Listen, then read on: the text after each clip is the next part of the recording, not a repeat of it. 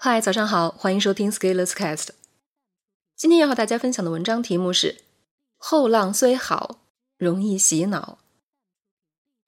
今天是五四青年节，昨天 B 站有个视频《后浪》刷屏了，很多人表示很感动。我看完以后感觉有点怪怪的，于是发了一条朋友圈。不过，浪有一个特点，就是稍微刮刮风就很容易煽动起来。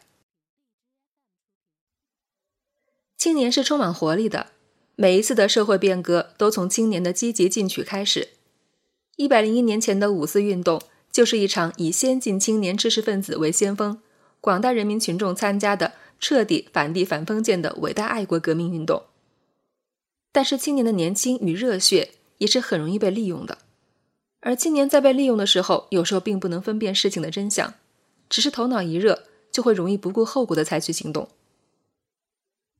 所有的暮年都曾经年轻过，所有的青年都会老去，在时间长河的岁月里，我们都要面对同样的过程。唯一有区别的是，我们的时代可能不一样，但是这不应该成为以年龄为区隔的原因。虽然年轻人嘲笑老年人老土没必要，老年人抨击年轻人堕落也没必要，更没必要的是。老年人用已经有的资源与手法去曲意逢迎年轻人，去刻意赞美年轻人，这叫油腻操作。过于宏大的辞藻堆砌只会显得空洞，过于热烈的语言只会显得别有用心。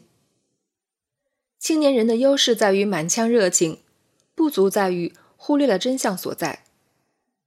青年的成长在于洞察清楚了世事的黑暗，而最可贵的地方在于。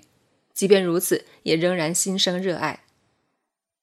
但是世间不会那样美好。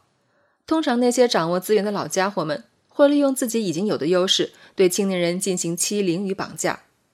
我曾经在《为什么互联网公司都喜欢招年轻人》这篇文章里说到这个话题。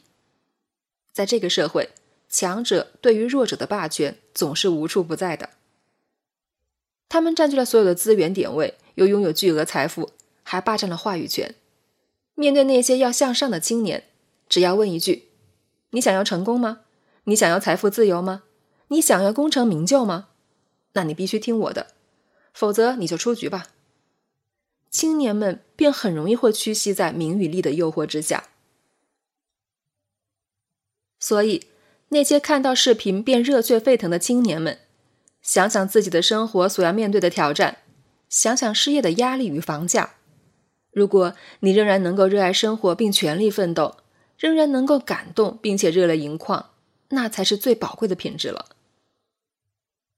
青年是人生成长的关键时期，青年要学会自己动脑、自己思考，而不是沉沦在轻松、简单、有趣、好玩的内容生态体系里，在一帧帧视频里点赞感动，在一场场直播中冲动购物。你用自己的金钱构筑了新商业文明的繁荣，然而赚钱的仍然是他们，你什么都没有。青年与非青年应该团结起来，共同克服困难，共同迎接时代的挑战，而不是制造对立。刻意夸奖也是制造对立，因为过度产生了幻觉。在时间的长河里，没有什么前浪与后浪。只有看得清的明浪和一洗脑的瞎浪。不过，后浪出版社恐成为本次热点最大赢家。本文发表于二零二零年五月四日，公众号持续力。如果你喜欢这篇文章，欢迎搜索关注公众号持续力，也可以添加作者微信 f scalers 一起交流。咱们明天见。